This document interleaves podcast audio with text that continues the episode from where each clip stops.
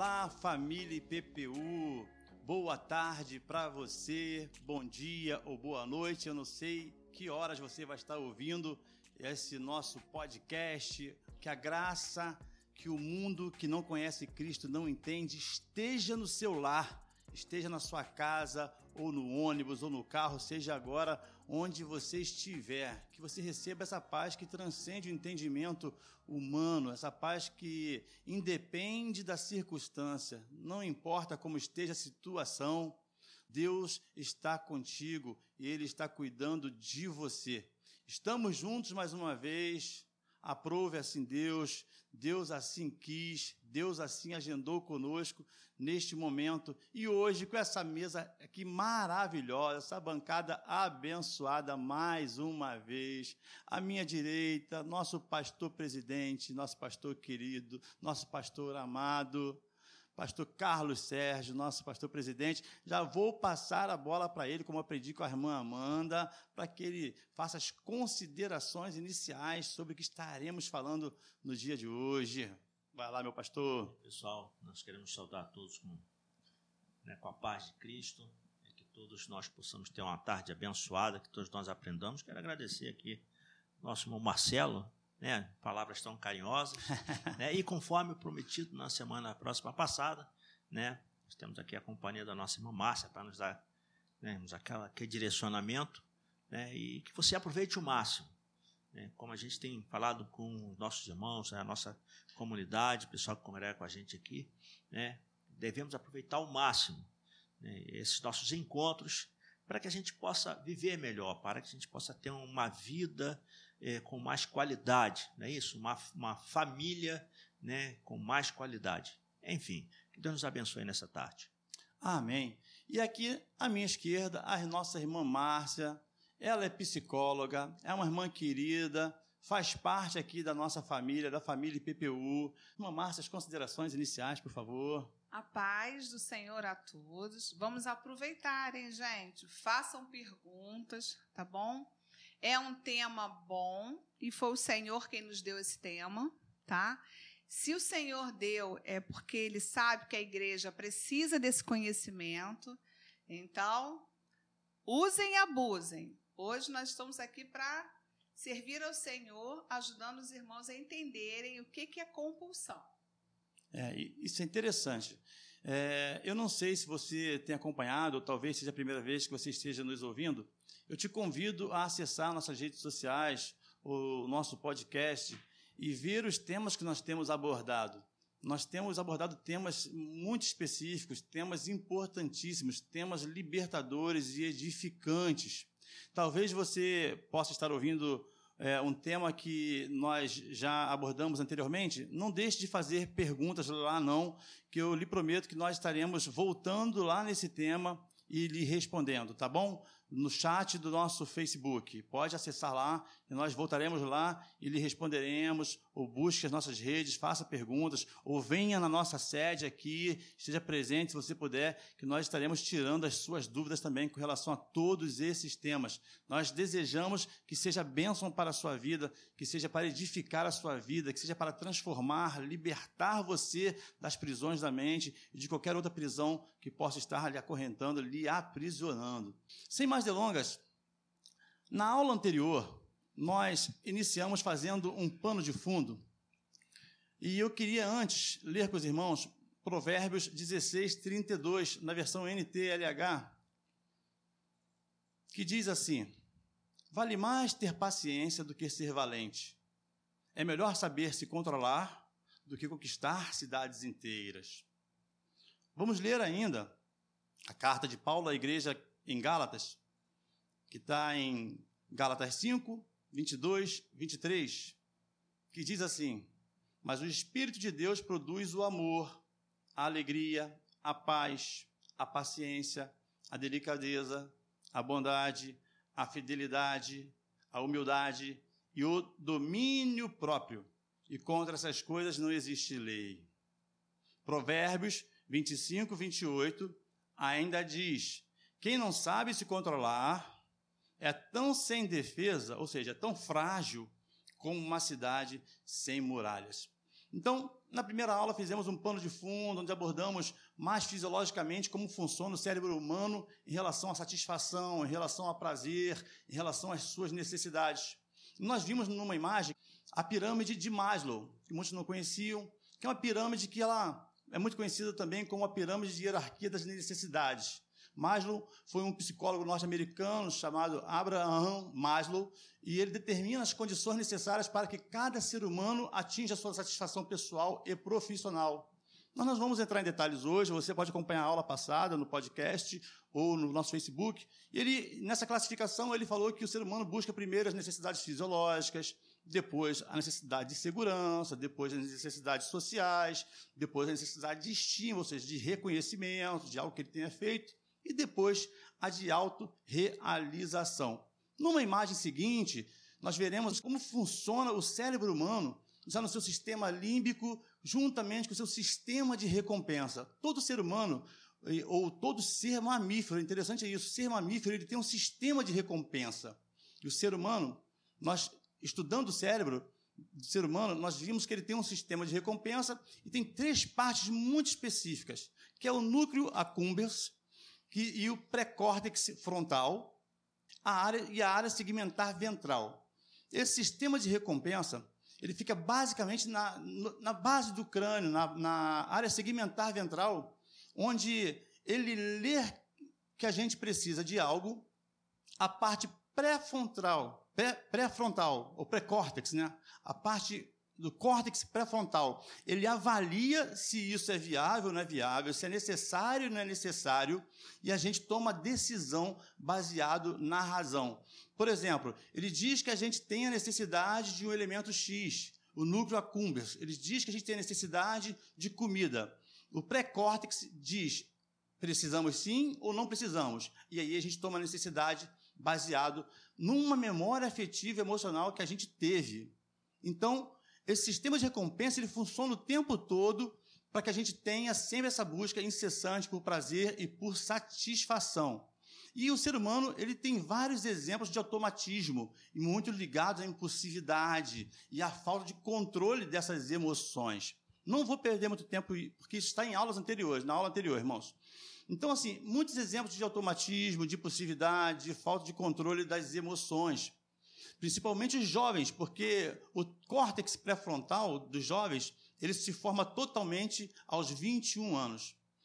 Um exemplo, é, se foram, foram fei foi feita uma experiência e colocaram um bombom na frente de uma criança, é, e um bombom e dois bombons, e falaram para essa criança, olha que interessante, Márcia, se você comer esse bombom, ou você come esse bombom agora, ou você espera 10 minutos e come os dois.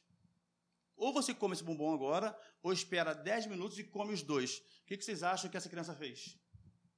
Comeu o, o bombom. Eu acho que ela vai preferir esperar os 10 minutos. Não. A criança comeu o bombom. Ela é impulsiva. Eu, eu, é, isso é interessante, porque enquanto o Marcelo vai falando aqui desse exemplo, eu estou me lembrando do meu neto, o, o, o Lucas. Ele estava com o dentinho mole dentinho mole, estava quase saindo o dente. Mas ele estava com medo de, de, terminar de extrair o dente, o dente de leite. Da dor que ele ia sentir. Exatamente. E ele chorando, não, vai doer, vai doer. Então eu disse a ele o seguinte: eu vi como é que estava o estado do dente, está quase saindo. Vamos fazer o seguinte: já que você está com muito medo, vou fazer o seguinte: está aqui, duas moedas de 50 centavos. Está aqui. Essas duas moedas são tuas se você, você, puxar o dente. Ele titubeou e tal. Peguei um sacolézinho na geladeira, sacolézinho pequeno, e disse: ele, vamos fazer melhor. Se você deixar sua mãe tirar esse dente, você vai levar as duas moedas e o sacolézinho, que você tanto gosta. A mãe dele foi lá, já estava preso mesmo por um tiquinho de nada, foi lá e puxou o dente. Pronto. Aí ele morreu de rir. Aí ele morreu de rir. Pegou o dinheiro, embolsou as duas moedas de 50 centavos e depois chupou o sacolézinho e foi mostrar. E anestesiou a dor. Exatamente. foi mostrar a falha né, na, na, na, sua dentadura né, e o dentinho na mão. Pronto. Passou. Nada como um suborno de avô, né? Mas não tem jeito, senão ele ia ficar chorando, o outro dente já vinha Fala, crescendo. Davi, no meu tempo não era assim. O outro dente já Arrancava vinha o dente na força e acabou. O outro dente já vinha crescendo e pode, pode acabar entortando o dente, nascendo, crescendo de maneira incorreta. Não vi outro jeito. Por isso que eu dei Uma um chute aí, motivação, né? dei chute aí de, de- de esperar os dois bombons. É, o ser humano está sempre ligado a esse sistema de recompensa, né? E isso acaba sendo Imediato. imediato, né? Então, e- essa automatização de ações é, baseada em emoções, memórias emotivas, é muito comum. Os jovens atentem para isso, principalmente porque o pré-córtex ainda só se forma aos 21 anos, tenha esse cuidado. E qual é o animal que mais usa para fazer experiência é, para correlacionar com os homens? É o rato. Pegaram um rato, colocaram um- uma comida para um rato e colocaram um equipamento que dava choque. O rato foi lá, comeu o- a comidinha dele e ele tomava o choque. Vocês acham que o rato foi lá de novo, comer a comidinha que dava o choque? Só acha que o rato foi lá comer de novo a comidinha que dava o choque, pastor? Eu, eu acho que não. Não. Você acha que o rato foi lá comer de novo? Não. O rato foi comer a comidinha que dava o choque. Foi comer até morrer por causa da memória afetiva e, e- e de prazer que ele tinha. O prazer Do é maior do que o perigo. Apesar, Prazer apesar maior do que o choque, Por né? isso que Apesar do usa droga, né? Por isso que os Exatamente. jovens usam droga. A maioria é, é, Até começa morrer. quando jovem, porque são impulsivos e sentem o prazer e anulam completamente na memória todo o mal. Porque aí, tem a sensação interessante, da euforia, de uma alegria que não existe, e depois vem a depressão, mas, apesar disso, a onda, né, como eles falam, eles preferem usar de novo. É, isso deixa a gente meio que boquiaberto, né? Porque é, é, hoje, pelo menos hoje, nesse momento, a gente fica pensando o seguinte: não tem nenhuma comida que me dê tanto prazer que valha um choque toda vez que eu for comer essa comida. Porque- Mas isso se chama amadurecimento, pastor. Entendeu? Exatamente. Aí exatamente. o- a impulsividade, o controle das emoções, a- aí você já está usando a inteligência emocional. Por quê? Aprendeu durante a sua caminhada usar a razão equilibrada com a emoção. É o que a gente faz na inteligência emocional. Um jovem, dificilmente, ele vai ter ainda esse amadurecimento. Ele tem muita emoção e pouca razão. Ele usa muito pouca razão dele. A impulsividade, o sentimento do imediatismo é tão grande que ele passa por cima de tudo. Por isso que nós falamos que as- é, tem muitas pessoas infantis. Às vezes um homem tem 40 anos e ele pratica atitudes infantis, porque ele não se permitiu amadurecer. E isso era uma coisa, inclusive, que eu estava pensando né, de citar aqui. Não dá para entendermos, nessa questão até do, do- do amadurecimento, como é que um sujeito, às vezes, de até mais de 40 anos, né, ele, ele, ele, ele não faz essa questão né, de demonstrar esse amadurecimento largando esse tipo de atitude. Né? É exatamente o que a gente vê aqui em Mas porque ele não Provérbios 16, tem 32. ainda. Exatamente. É assim, homem que eu estou dizendo, gente, é no sentido humano. ser humano, tá? Não estou sendo machista aqui nem feminista, não. É no sentido do ser humano, porque tem mulheres também que às vezes têm a minha idade, 54 anos, e comportamentos absurdos, infantis, imaturas, mulheres que já deveriam ter uma bagagem, né, de vida e de experiências e não tem. Por que, que o Senhor diz que nós não podemos mais tomar leitinho? De acordo com a, a vivência com Ele, né? não é nem o tempo de convertido, mas a convivência com o Senhor em intimidade. Porque nós precisamos amadurecer, evoluir. E quantos adultos são imaturos? Ó, grava essa palavra, estou falando em maturidade. Ambos estão falando em maturidade, depois eu vou provocar o pastor e provocar a irmã propositalmente. É, porque eu vou traçar uma correlação desse ratinho que ficou tomando, comendo ratinho, comendo, comendo queijinho, comendo queijinho até E morrer. choque. E vou traçar uma correlação com aquele que tem a compulsão por comida e come, come, come e está levando ele para a morte. Sim. Ok? Ele Sim. sabe Já tô dando É. tá, beleza. beleza. Agora, então, como nós falamos, o ratinho buscando prazer, o ser humano buscando prazer. E nós já falamos também, para encerrar essa primeira parte, essa recapitulação, que nós temos é, na nossa sinapse de, de emoções e de, de, de- Nós temos um neurônio, Nós temos os ventrículos que, através de impulsos elétricos, enviam o, os hormônios para o outro neurônio, que também recebem, e nós temos neuroreceptores de todos os tipos de, de hormônios, de, e sentimos prazer. Por exemplo, a dopamina, que é o hormônio do prazer, e nós temos o efeito de tolerância. Quanto mais você recebe, mais você quer um prazer maior, né, mamãe? É, exatamente. E isso vai ser incessantemente repetitivo e automatizado. E condicionante. Né? Vai condicionando o teu cérebro a buscar cada vez mais prazer. Por isso que quem, quem é, tem a tendência, né, o cérebro da gente, não são todas as pessoas que por exemplo, se viciam, que se tornam alcoólicas. Alcoólicas, né? Alcoólatras alcoólicas. Não são todas. É como se nós tivéssemos um botãozinho dentro do cérebro da gente. Tem pessoas que têm, tem pessoas que não têm. Pessoas que têm essa tendência, ao iniciar tomando a bebida alcoólica com constância, liga essa chave, pronto, se torna um alcoólico, se torna um viciado no alcoolismo.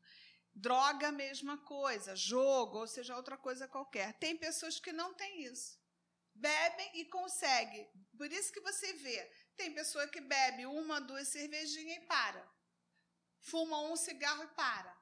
E enquanto outros fumam quatro, cinco carteiras de cigarro. Como é que você explica isso? Porque algumas pessoas vêm com essa com essa chavinha dentro do cérebro, já com uma tendência é, genética, é, é e, e familiar, em uma situação espiritual, e outros não têm isso. É, é interessante que a, a, a Bíblia ela trata disso, né? Então, para o homem espiritual, enquanto ele observa a palavra, isso é uma coisa até, digamos assim, fácil. Que a Bíblia diz o seguinte: a Bíblia diz acerca do, do, do ébrio, do bêbado, a Bíblia aconselha que ele não seja dominado pela bebida. Por quê? Porque se ele for dominado pela bebida, ele não tem domínio sobre sobre si ele mesmo. Ele perde o domínio Exatamente, próprio. fazendo coisas que no, normalmente ele, ele não, não faria. Ou ou tem vontade de fazer, mas controla ou guarda, e quando bebe, ele libera o superego. Ou seja, a, a razão na cabeça dele. Aquilo que diz pode, não pode, certo ou errado, ele simplesmente anula. E aí é, ele é, faz o que ele tem é, realmente é vontade de fazer. É, isso é interessante porque assim, Deus não criou o homem para isso. Desta forma. Mas diante da queda, Deus traz para nós, né, através da palavra, através da Bíblia, o que ele pensa e o que ele quer a respeito, nos orientando como devemos nos comportar em relação àquilo que, que não é normal. Porque essa é que é a razão. Essa é, vamos, vamos falar sério aqui. Não é normal. O homem, no homem, na, ainda que natural na sua normalidade, né, ele não vai virar um animal porque bebeu é. Né? Tanto que na Bíblia não está escrito não beba. Está né? Tá dizendo não vos embriagueis. Não, não, você tem Ou seja, não entorna, não controla, passa do limite. Controla isso. Controla isso. É, eu, é a falta do controle que faz o homem se perder. E o grande problema, no meu modo de ver, essa falta de controle é quando você ou não se conhece ou você não se aceita do jeito que você é ou você é compulsivo e não sabe. Entendeu? Então é aí que entra a compulsão. É, exatamente. E aí você precisa, como nós falamos na semana passada, você precisa ser honesto consigo mesmo, se autoconhecer, né? se conhecer para que você possa se tratar.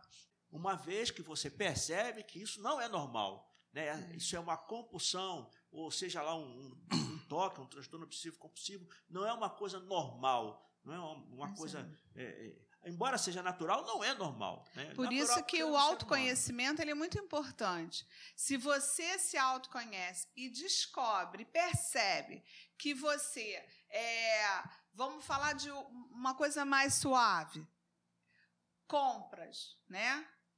Você não tem orçamento, não tem dinheiro, não trabalha, depende às vezes do marido e você gasta todo o orçamento da família em compras no shopping, sabendo que vai ter uma briga danada em casa e continua fazendo.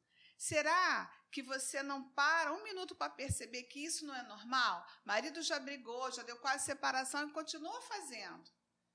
A mulher continua fazendo. Então, por que será? Ou o homem pega todo o orçamento da família e vai jogar no bingo, seja onde for. Vocês sabiam que aqui no Rio não, não tem conhecimento, mas eu morei em Fortaleza cinco anos. Em Fortaleza, os bingos eles são oficializados. O, tem uma casa de jogo em cada esquina no centro de Fortaleza. Tem mulheres e homens viciados de tamanha maneira. Um colega meu do trabalho, na época da Marinha, é, todo mês dava o valor da mensalidade do colégio dos filhos, três filhos, na mão da esposa para pagar a mensalidade. Um belo dia, o diretor da escola ligou para ele e falou assim: O que, que houve, meu amigo? Você nunca fez isso? Seus filhos estudam nessa escola há mais de cinco anos. E ele sem entender nada. Mas não estou entendendo, por que você está me ligando? Porque tem um ano inteiro você não pagou o colégio. Já mandei carta, já mandei é, falar com é, recomendação, só não quis mandar pelos meninos porque, para não constranger, mandei pela esposa. A esposa estava viciada e aí ele foi atrás, saber o que estava acontecendo. A esposa estava viciada no bingo. Ela pegava todo o dinheiro da mensalidade das crianças e gastava no bingo. E quando ela ganhava, que era raro, ela não devolvia, ela não ia lá pagar, ela jogava de novo. E o marido só e deu em separação isso. Só descobriu, não menos, né? porque não foi a primeira vez que ela fez isso. Ele começou a observar que já não tinha alimento em casa direito, não fazia as compras. Ele começou a observar que tinha uma coisa errada com a esposa. Então, assim, ela estava compulsiva e ela não queria se tratar, ela não quis, ela não aceitou que ela estava adoecida da alma e precisava se tratar. Por isso que deu em separação, não é porque ele quis abandoná-la, é porque ele perdeu total confiança. E aí ele passou a todas as coisas da família ele fazer. E ele assumiu as contas. Ele teve que fazer empréstimo para pagar o colégio das crianças, porque a dívida era muito alta. Três mensalidades durante 12 meses, ele devia um dinheirão ao colégio. É o que nós estávamos comentando na semana passada acerca da, da, da honestidade, né? Consigo mesmo, de você perceber que o que você está fazendo não é bom, né? é uma coisa errada, negativa, que está te prejudicando, prejudicando quem está à sua volta. Entender que aquilo não é uma situação normal e aí então entrar em um tratamento. Mas a grande dificuldade é essa, pastor. Tem pessoas que não conseguem ver isso como uma doença ou um problema de saúde que não está bem.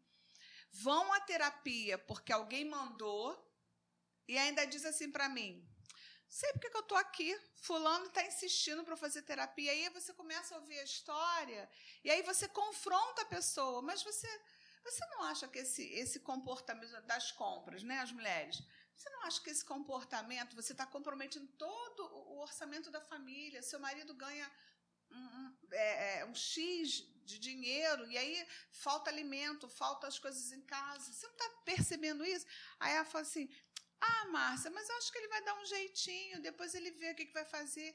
E não cai a ficha, a ficha porque cai. ela não quer olhar para ela, porque é tão dolorido, na verdade sabe que está fazendo, mas é tão doído reconhecer que está incapaz, que é impotente perante essa compulsão, perante esse vício, né, que as pessoas chamam de vício. Na verdade, é uma grande compulsão, é, é, é uma atitude, um comportamento irracional, a pessoa não consegue não fazer. E aí, reconhecer é muito doído dizer assim para si mesmo: você está doente, você é irresponsável. Porque não tem a ver com responsabilidade, tem a ver com transtorno. Com a pessoa não está bem emocionalmente. Aí, por que, que compra? Porque precisa se satisfazer. Não está bem no relacionamento, não está bem como mulher, como profissional, como mãe. E aí vai compensar, é uma compensação às compras. Aí depois que vem a fatura do cartão de crédito, entra em depressão, porque não tem como pagar e aí esconde. Não tem mulheres que escondem. Eu conheço colegas que fazem isso. Faz compras, às vezes trabalha, ela, ela contribui, mas ela esconde do marido que comprou um vestido, que comprou uma sandália, que comprou uma maquiagem, sem necessidade. ela esconde. Por quê? Porque ela sabe que ela está comprando demais, sem necessidade, e vai ouvir do marido falando assim: outra roupa nova? Para que isso? Entende? Então, na verdade, a pessoa sabe, mas ela não consegue é, aceitar e reconhecer. É muito doido. Por isso que eu digo, gente, fazer terapia é libertador, mas dói. Isso, dói muito. Isso, irmã Márcia, responde uma pergunta que foi feita semana passada que o pastor já respondeu. Compulsão não é pecado. Uh -uh. Não é pecado. Compulsão ah. não é, mas leva ah. a. Leva é, porque, segundo o que está aqui em Provérbios, né, que nós vimos até ainda há pouco, que o nosso Marcelo leu aqui conosco, né?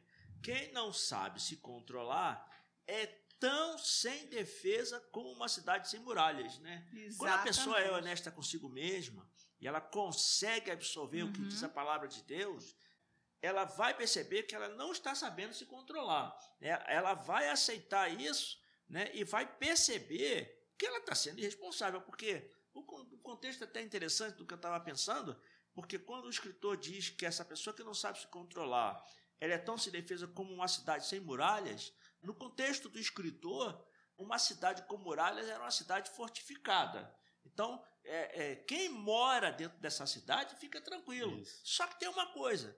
Só que tem uma coisa. Se essa pessoa ela, ela, ela age sem controle, ela coloca em risco esta cidade, que pode ser a sua vida, pode ser a sua família, pode ser a sua empresa, né? Pode ser a sua empresa. E dentro de uma cidade, na época, no contexto do escritor de provérbios, tinha de tudo dentro da cidade. A única coisa que ficava fora da cidade era a agricultura. Então você pensa bem, né? uma cidade, nesse contexto aqui, que se sente segura, mas sendo administrada por uma pessoa que não sabe se controlar, não adianta, não adianta nem ser murada, na verdade. É. Então é muito importante que enquanto você está nos, nos, nos vendo e nos ouvindo, ou nos ouvindo, você faça essa, essa, essa autoanálise, auto né? E ver se por acaso você não está vivendo nesse contexto. E peça ajuda.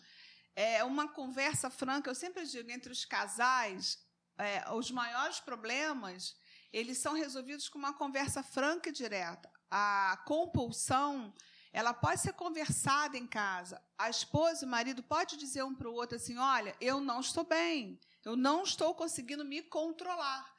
Muitas vezes, a falta de comunicação leva a família a adoecer por completo. Um adoece e acaba adoecendo todos, porque não conversa.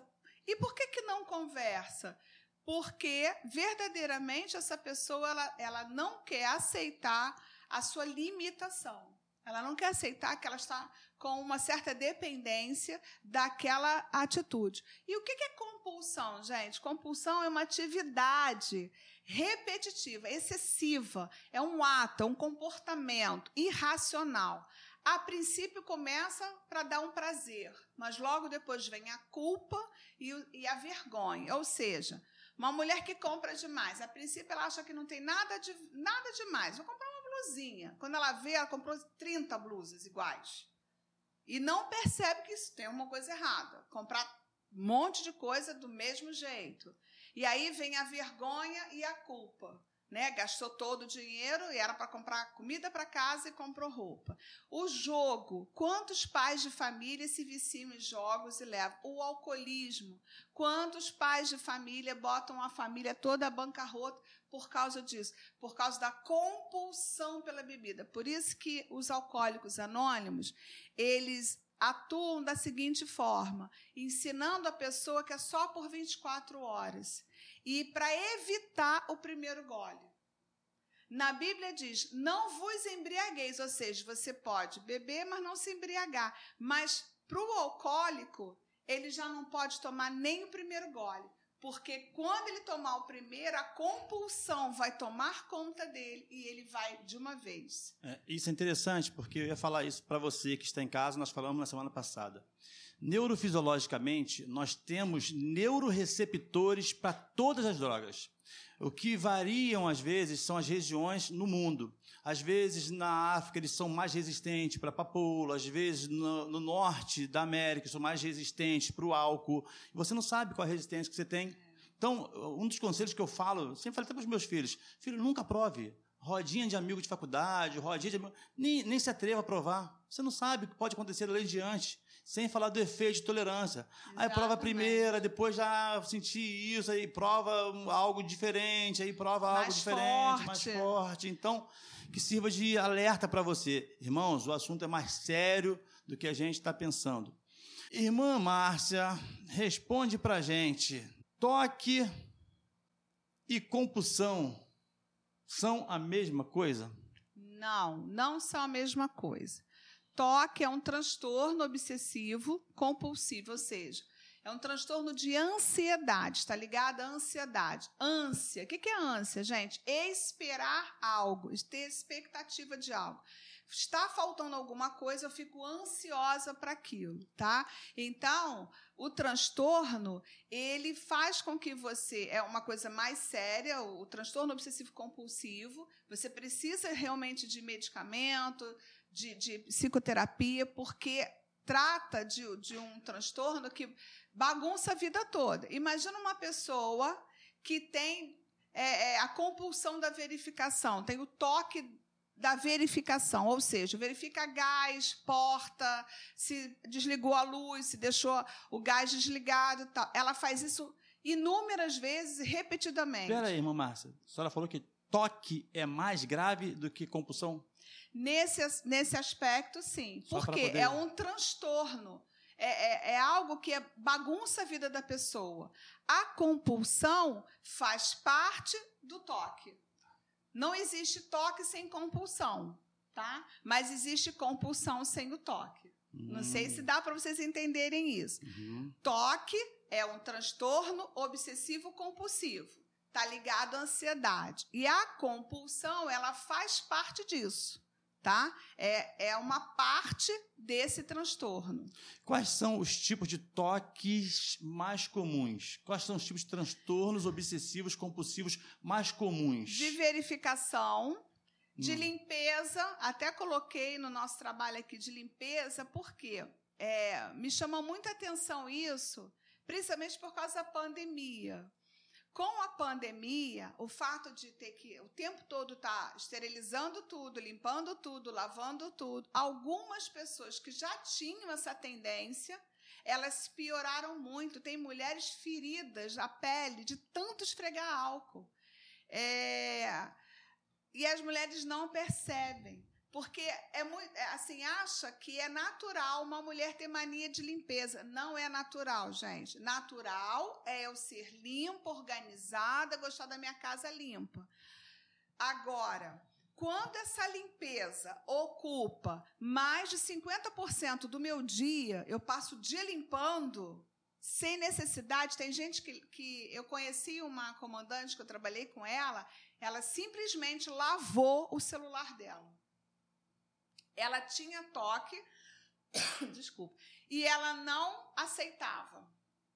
Ela já estava com os braços todo ferido.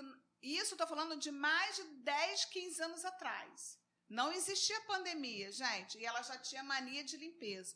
Então, ela esterilizava, já trabalhava no hospital, no centro de esterilização de material. Então, ela enlouquecia a equipe. Hum. Ela tomava banho de álcool o dia inteiro. Quando não, ela tomava banho. Ela ia para o chuveiro dentro do, do alojamento, tomava três, quatro, cinco banhos no dia. Porque ela tinha medo de contaminação. Então, ela já tinha o transtorno obsessivo compulsivo. E o, o, o nível grave dela, que os comandantes, né, tomaram a frente, internaram ela, foi quando ela lavou o celular dela porque só passar álcool já não estava já não é, satisfazendo. E quantas mulheres estão assim dentro de casa? O tempo todo alisando a casa, limpando. Aí o marido, o filho, ninguém pode sujar nada. Se a criança derruba um copo d'água, é uma surra que a criança leva. Por quê? Porque na cabeça dessa mulher é, é uma imundície que ela está vendo, ela está transtornada. Vocês entendem por que, que é um transtorno? Transtorna a vida da pessoa. Enlouquece. Mas a partir de que momento isso, isso é malé, né, maléfico, passa a ser prejudicial ou não? Quando Eu... a pessoa tem sofrimento. Uma coisa é você chegar, sua esposa limpou a casa toda, tá?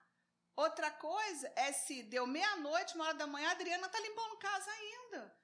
Ela não faz mais nada, ela só limpa a casa. Ela limpa o carro, ela limpa o celular, ela limpa o computador, vem com, vem com cotonete e fica passando. Entendeu? Uhum. Tem, tem gente assim, tem gente de, com esse sofrimento. Isso já é um sofrimento. Porque você quer companhia da sua esposa, sua esposa está lá limpando. E isso passa batido.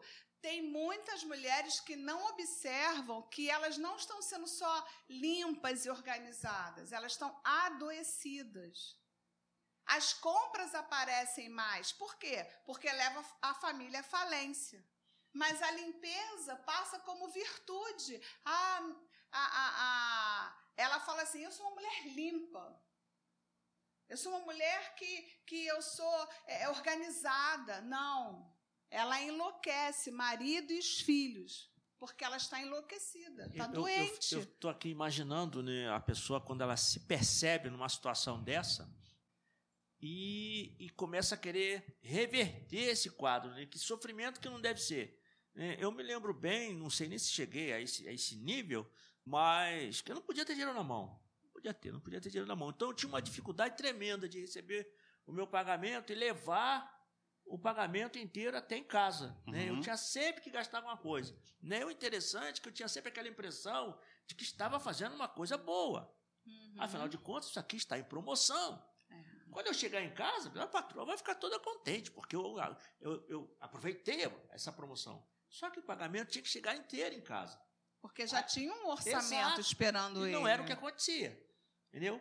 Ao invés dela ficar ah, satisfeita comigo, ela dava uma bronca porque eu desinterei o dinheiro que era de compromisso. Isso é muito comum. E aí é. ela perguntava: como é que nós vamos agora pagar as contas? E isso aconteceu durante muito tempo, a, a, a ponto de eu pensar o seguinte: o dia de pagamento não é um dia abençoado. Não é porque dá briga. E um dia eu resolvi sair daquela situação, mas você percebeu que você estava sofrendo uma compulsão? Exatamente. Porque a compulsão é justamente isso. Não consigo deixar de fazer.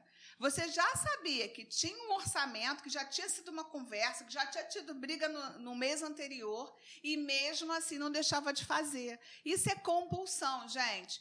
Eu sei que eu não devo, mas não consigo deixar então, de deixou fazer. deixou de ser toque, virou compulsão. Isso nunca foi toque, foi isso compulsão. é uma compulsão. Tá. E o interessante é que, para sair Legal. disso, eu saí meio que marotamente, fui maroto. Por quê? Porque eu pensei o seguinte: se ah, é, já que ela está pensando assim, eu vou fazer o seguinte: não faço nada, não vou fazer mais nada, vou trazer o dinheiro até em casa e ela, e ela que se vire. Eu vou só para a fila do banco pagar as contas. Pronto. Porque naquela época era assim, né? Mas quem vai administrar é ela. Entendeu? Mas e ela, ela glorificou. Ver, com certeza as brigas acabaram. É. Entendeu? As brigas acabaram. Então, o problema era eu. Aquilo, de certa forma, para mim, dói até hoje. Eu estou sendo franco aqui, dói até hoje. Por quê? Porque eu preciso lutar contra isso. Entendeu? Às vezes, dá um atrito. Por quê? Porque ela diz, deixa comigo. Eu digo, não, deixa comigo. Por quê? Porque eu quero ver o quanto eu melhorei, o quanto eu posso me controlar. Entende? O quanto eu posso é, analisar a necessidade de gastar ou não com aquilo. E às vezes eu me pego é, é, me repreendendo. Tipo, para que eu vou comprar isso? Eu não estou precisando. Então estou com vontade de gastar. Eu não vou gastar. Pois é. Então é um constante Está com vontade de se compensar, pastor. Então você precisa observar isso. Por que, que eu estou querendo me compensar? O que está me chateando? O que, que está faltando para mim que eu estou querendo me presentear? Porque o cérebro, ele, ele é enganoso. É igual o coração da gente. Por que será que eu estou com vontade de comprar? Eu falei uma vez para uma, uma amiga que eu consigo entrar no shopping, olhar tudo e não comprar absolutamente nada, mesmo com cartão de crédito tranquilo e com dinheiro na conta. Não é que eu sou perfeita, não, gente, mas é porque eu aprendi há muito tempo, até com o meu pastor. É. Uma vez, um, o meu primeiro pastor, o pastor Fiuza, ele, ele chamou a atenção da mulherada para isso. E eu, e eu guardei aquela lição.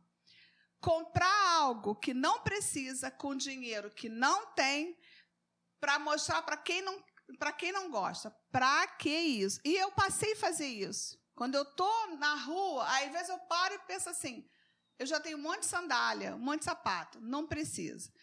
Roupa, não estou precisando. Márcia, aí eu, eu falo comigo, Márcia, não está precisando de nada. Só glorifica, toma uma casquinha e vai para casa. Pronto, é isso que eu faço. Às vezes nem a casquinha. Não é que eu seja mão de porco, avarenta, ou não quero gastar. Não, é simplesmente você entender as suas necessidades. Então, muitas vezes, a gente cai na compulsão porque não está ligada espiritualmente. Você não está ligada com o teu Espírito Santo, com aquele que habita dentro de você. Quantas vezes eu já fui para a loja e falei assim, porque eu aprendi com o meu pastor isso. Ele falava que até para comprar um sapato, ele perguntava ao Espírito Santo de Deus: Senhor, é para comprar? Aí às vezes ele falava, o Senhor falava assim: Não, não gasta o que você não pode.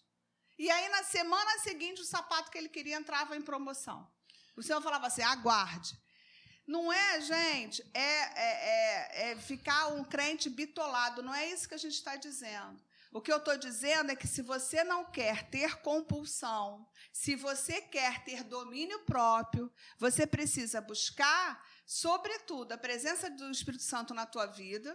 Você tem que buscar autoconhecimento, porque para entender por que, que você está querendo comprar, gastar, por que, que você está querendo fazer, comer aquilo que não deve, você tem que entender o que está acontecendo com você. Mas, irmã Márcia, não tem muita estratégia de marketing também? Justamente para poder pescar a gente, poder os gatilhos. Exatamente. Os gatilhos para poder driblar o nosso crocodile brain, para a gente poder pois entrar é. nessa. Mas é justamente, por que, que consegue? Porque emocionalmente você não está bem. Mas o ser humano não está suscetível a isso? Tá. Está suscetível a tudo, gente. Isso. No mundo passareis por aflições, mas Isso. tenha bom ânimo.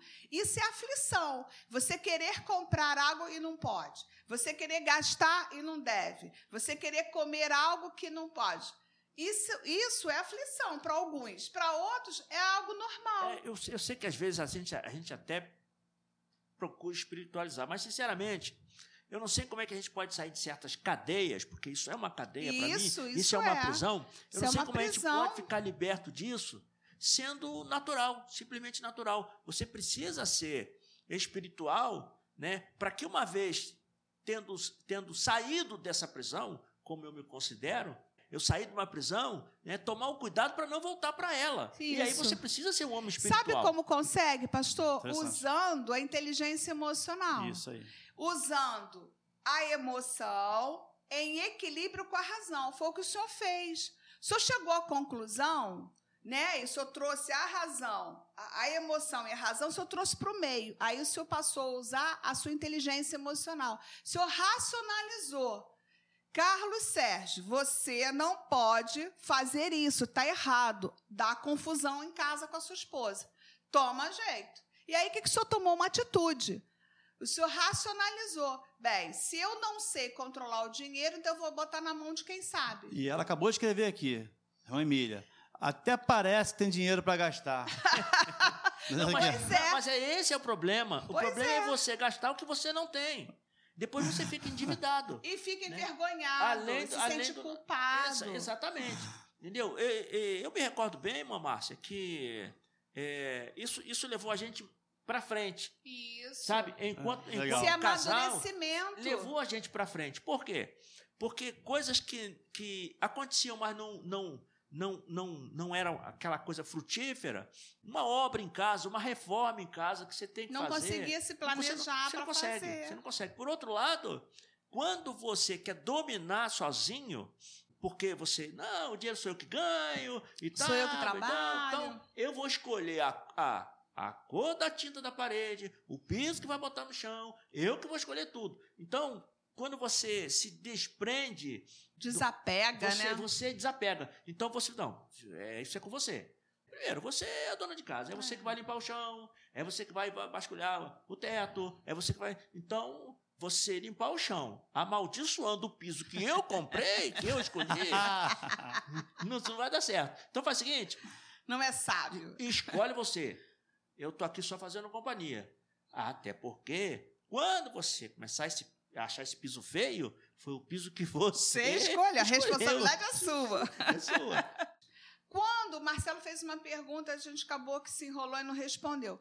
Quando eu sei que já é um sof... quando, Isso. quando eu sei que já passou do limite, Isso. quando causa sofrimento, aquilo que eu falei. Uma dona de casa organizada e limpa, ela vai tirar um tempo do dia dela, vai limpar a casa, ou vai pagar alguém, não, uma diarista e tal, e acabou o assunto. Se isso passa mais tempo da vida fazendo, é porque a pessoa está com transtorno obsessivo compulsivo, ou seja, verificação. Se a pessoa está lá já no trabalho e ela volta todo o itinerário para observar se ela deixou a porta trancada, que ela já viu não sei quantas vezes, a luz, né, o gás, não sei o quê, é um transtorno, porque é, é irracional. Ela já está no trabalho dela e ela não consegue trabalhar se ela não fizer isso. Tá na hora de pedir ajuda, né? Está na hora de pedir Eu- ajuda, eu já não- passou da hora. Eu acho interessante a irmã Márcia falando, né? E a gente que a gente que pastoreia, né? é, igreja que trabalha com gente, que trabalha com pessoas, a gente sempre fica ou a gente vê, né? Ou a gente ouve, né? Sobre isso. Mas se, às vezes na igreja tem aquele irmãozinho, aquela irmãzinha que só senta naquele lugar, só senta ali. Quando chega na hora do culto que encontra outra pessoa assentada naquele lugar, Ela tem gente, fica não, tem gente que vai embora É. vai embora, ela não fica para reunião, ela vai embora. Por quê? Porque quando ela chegou na igreja, tinha alguém sentado no lugar que ela sempre senta. Né? Aqui é, é, dá e pra- aí as pessoas acham, ah, é só uma mania. Não, dá gente, isso, é um transtorno. que aqui é cadeira. Então você consegue engabelar, né, trocando uma cadeira de lugar e tal, etc. Mas quando você encontra um lugar que não dá para você fazer isso, quando é uma igreja que usa bancos, por exemplo, né, você chega lá, poxa, eu sempre sento naquele lugar. Cheguei lá, quando não é isso, é a irmã fulano, o irmão fulano sabe que eu só sento ali e sentou no meu lugar. Pronto. Já é um problema. Pois Criança desenvolve toque e isso pode se agravar para onde? é. Olha, é, é assim, criança ela pode ter ansiedade e pode desenvolver um toque, sim, de repente, é, dependendo de como ela está sendo criada, educada, tá? Assim, é, todo ato compulsivo, todo comportamento compulsivo, ele é gerado já na infância, na primeira infância. Então, vai depender de como a família vai levar isso. Precisa ser observado se a criança está realmente desenvolvendo um toque ou simplesmente é um jeito de ser, ela é organizada, ela é planejada, ela não gosta que mexa nas coisas dela e a ansiedade dela e o sofrimento em relação àquilo. O que está acontecendo? Ela organizou os brinquedos dela para brincar. Por exemplo, a minha filha, a mais velha, Amanda, ela arrumava um canto da sala e botava lá a casinha de boneca dela, os bonecos tudo perfilado, tudo arrumado do mesmo jeito. Quando eu queria limpar a casa, ela ficava chateada que ela não queria tirar do lugar. Mas não era porque ela tinha toque ou ansiedade, porque ela tinha preguiça de tirar do lugar para arrumar de novo. Então, às vezes, ela pegava de mim um pano, ela levantava brinquedo por brinquedo e passava o pano ali para tirar a poeira do chão, porque ela tinha preguiça de arrumar. E ela dizia isso. Ai, vou ter que arrumar tudo de novo? Ai, que saco, mãe, deixa assim, não sei o quê. Isso é uma coisa completamente diferente. E tem a mesma característica. Ela botava perfilado, não gostava que mexesse, mas isso não era transtorno obsessivo. Agora, se você começa a observar seu filho, é, bota as coisas milimetricamente, por exemplo, se for brincar numa mesa, antes dele estudar, ele bota as canetas perfiladas, o caderno perfilado, tudo não pode se mexer dali. Se mexer, ele não consegue se concentrar, já é um distúrbio, já é um transtorno. Porque como é que vai estudar com tudo perfilado? Eu trabalhei com um comandante que o marinheiro toda semana tomava uma cadeia. Porque ele perfilava as canetas dele em diagonal. Ele tinha uma coleção de caneta em cima da mesa dele. E era em diagonal, milimetricamente, o espaço de uma para outra. O marinheiro, coitado, ele limpar, ele nunca conseguia botar na mesma posição. Às vezes ele ficava soprando para a poeira sair da mesa para ele não ter que mexer naquilo. E toda vez que o comandante chegava, dava um esporro nele e mandava prender ele. Por quê? Porque tirou as canetas do lugar. Aí o, um dia eu, alguém falou assim, maneiro, se eu fosse você, eu bagunçava com as canetas todas, jogava tudo fora. Hum. Aí eu falei, não faça isso, meu filho. A cadeia vai ser grande, longa. Não hum. faça isso. Aí ele, poxa, mas eu não consigo limpar como ele, é, botar como ele faz. Então diga para ele, comandante, eu não consigo. Porque parecia até que ele media, gente, de uma caneta para outra. O cara tem transtorno obsessivo compulsivo. E ele não gostava, ele sabia, ele media uma folha dele no canto da mesa, outra, ele media a mesa dele todinho. E ele sabia quem tinha mexido ali. Isso é sério, né? Isso é sério. Agora, o cara estava num, num, num, patamar que aí, quem que vai dizer para o comandante que ele está doente? e que ele precisa ser cuidado. Tinha que ser é. os psicólogos, né, as, as oficiais lá dizer isso para ele, que aquele comportamento não era normal. Mas quem quer dizer isso? Então, quantas pessoas não estão em volta de nós que têm transtornos ou têm compulsões e, e não se abrem, não pede ajuda? É. E a gente não sabe. Você acabou de falar agora, Márcia, dos comportamentos de uma pessoa com transtorno obsessivo compulsivo. Sim. Pode falar para a gente agora os comportamentos, caminhando para o final da aula de hoje. Na aula que vem, irmão, nós vamos entrar em mais de 10 transtornos. Tá? Mais de 10 transtornos. Vamos tratar transtorno por transtorno. tem tem é cada compulsão. um. Vamos é, tratar desculpa, as compulsões. Desculpa, perdão, compulsões. Vamos entrar em mais de 10 compulsões. É impressionante. Tem umas aqui que eu nem sabia. A irmã me mandou um material que eu fiquei impressionado, chocado. Então, esteja conosco na aula, da próxima aula também. Só que vou pedir para a irmã Márcia falar para a gente, já caminhando para o final, quais são os comportamentos de os comportamentos compulsivos, né? O que são comportamentos compulsivos? Né? São pessoas que não conseguem deixar de fazer aquela atitude, aquele comportamento. Por exemplo, é, Pessoa que não consegue parar de, de falar. Eu estava em casa e o Senhor me trouxe a memória. É a verborragia. Aquela pessoa que fala, fala, fala, fala compulsivamente. Isso começa na primeira infância. Então, é aquela criança que a professora manda calar a boca, ela não consegue, fica de castigo, vai para a secretaria e vai crescendo, adolescente, e é uma fala e aquela pessoa fala. E não é só mulher, não, tá? Porque nós já temos né, a fama. Homens também. Meninos que fazem isso. E aí vai crescendo e com aquele mesmo comportamento, porque nunca busca ajuda. E se torna uma pessoa insuportável. Por quê?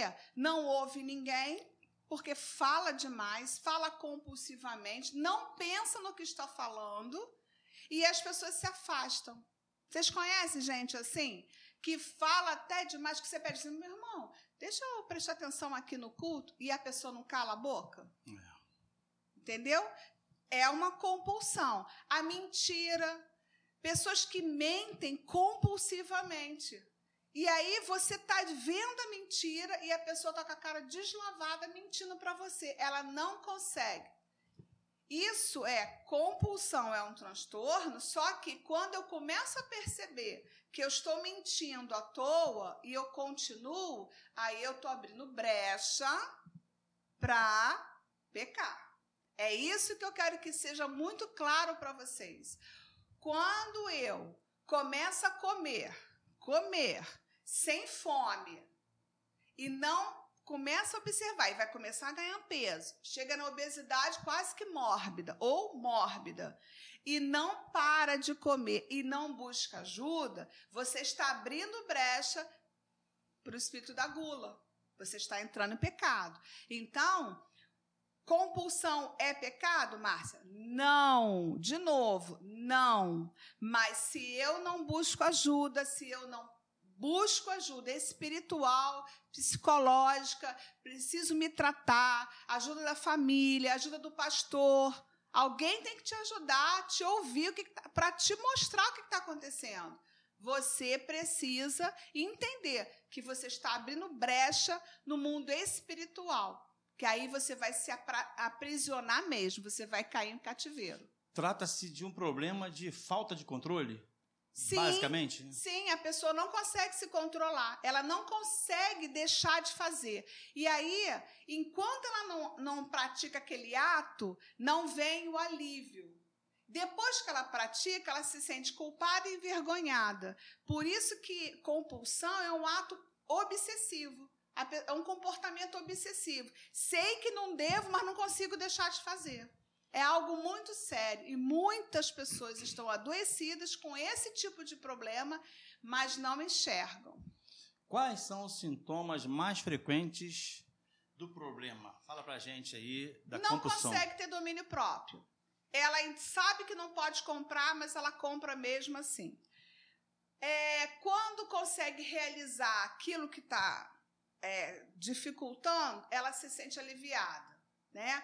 Consertar alguma coisa que está torto e está incomodando, é comer algo que ela sabe que não pode, né? Aquela gula, aquela fome.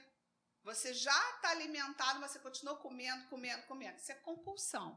Mentira sobre o comportamento, ou seja, comprou e diz que não comprou.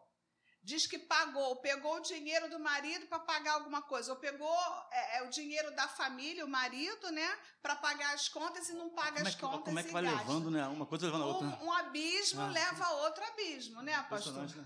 Sem dúvida nenhuma. Começa a se sentir irritado quando não consegue praticar é, o ato compulsivo. Eu estava falando com o Marcelo antes de a gente começar. Já viu aquelas pessoas que chegam, por exemplo, eu já vi isso. Num consultório médico e o quadro tá torto na parede. A pessoa fica tão angustiada, tão aflita, que ela tenta consertar, não consegue, ela vai embora. Ela não consegue ficar no recinto. Aquilo incomoda de tal maneira que ela vai embora. É o que o pastor falou sobre a cadeira. Ela botou na cabeça que aquele lugar, aquela cadeira, aquele pedaço do banco é dela. Tem 300 lugares na igreja, mas ela só quer sentar naquele. E aí ela vai embora, porque ela não consegue ficar.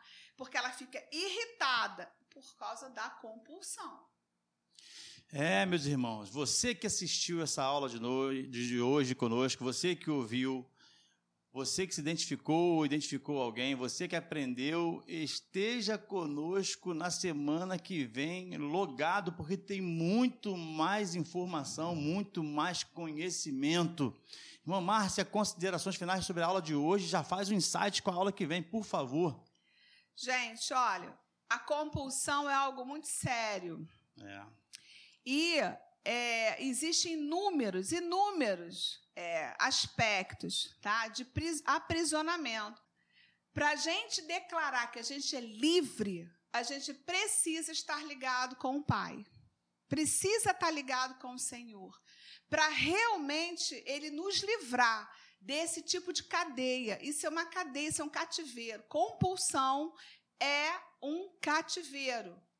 E a gente não tem entendimento nem ideia do que a gente pode passar se a gente se aprisionar nisso. Meu pastor, considerações finais. Bem, meus irmãos, como nós, nós falávamos né, na semana próxima passada, né, nós precisamos nos conhecer melhor.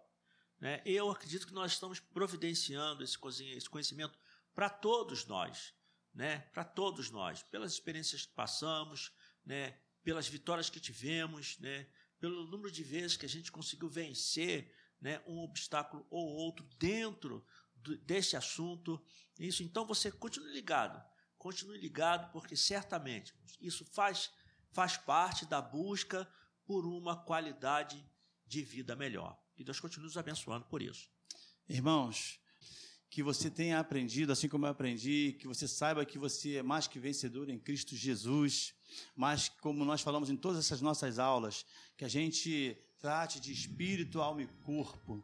Existem profissionais né, que têm a, a, compartilham da mesma fé que você e que você pode estar procurando para poder estar te orientando também. Porque você, como leigo, assim como eu, provavelmente não vai ter facilidade de identificar se você está de fato sob um transtorno obsessivo compulsivo ou sob uma compulsão. Então peça direcionamento a Deus, procure um profissional também e primeiramente aquilo, busque no Senhor Jesus Cristo e fundamente a sua fé na palavra. Amém. E até semana que vem, se você quiser contactar a nossa irmã Márcia, ela faz parte aqui da nossa congregação. Ela não é psicóloga da igreja, mas ela faz parte da congregação. Irmã Márcia, você pode passar seus contatos para quem quiser lhe contactar? Olha, o WhatsApp é 21 988808870. O Instagram é arroba Márcia Valer Santos, tá? Boto muita coisa sobre ansiedade lá no Instagram, orientando dicas, como lidar com a ansiedade. E o Face é Márcia Valéria. Também tem muito material lá, porque faz parte da nossa profissão educar, né? Educar as pessoas, ensinar as pessoas o que está acontecendo. Amém. Ó, que Deus abençoe a sua vida e até a próxima semana. Amém. Amém.